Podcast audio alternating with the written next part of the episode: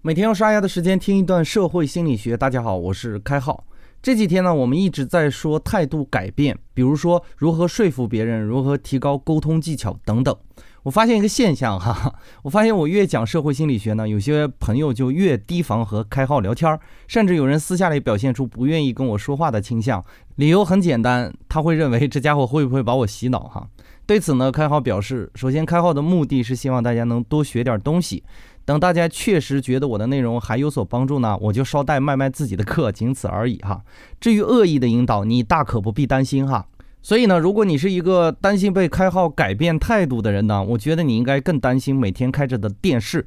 至少我卖课呢，还会去公布我卖课的一些条件，还有你需不需要这些课程哈。而你呢，在每天有意识无意识的看电视的时候，都能听到广告，这才是改变态度的一大利器。我有时候会帮我母亲看一下商店，我就会发现哈，有一些精神萎靡的人呢，会主动选择功能性饮料，而上火的人呢，则会选择类似于王老叉之类的饮料来败火。难道他们对于这些商品的态度是与生俱来的吗？或者说，我们精神萎靡不应该抽空休息，上火不应该饮食稍微清淡一点吗？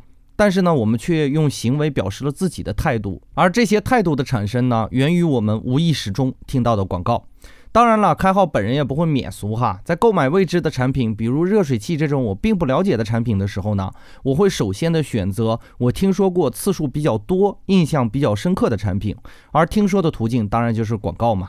再退一步来讲，大家可以去看很多知名企业每年为广告投入的资本，就不难看出，广告确实是可以改变大众对于商品的态度的。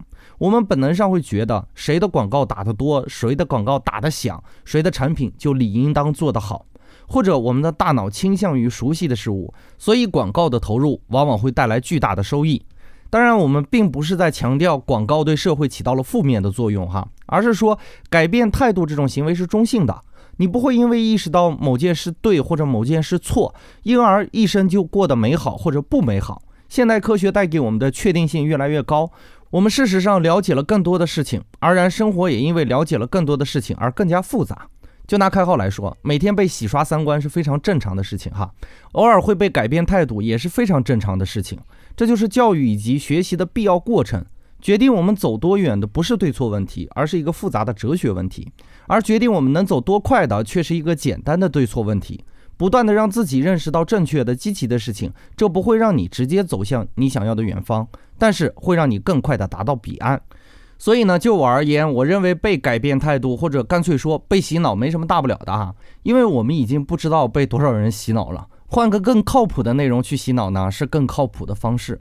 至少呢，开号御书房展示的东西是经过实践证明的。虽然可能在当下未必适合你，但是呢，我相信如果你有心，或许有一天你就会感受到我的感受。允许被改变，才是学习的最基本的态度。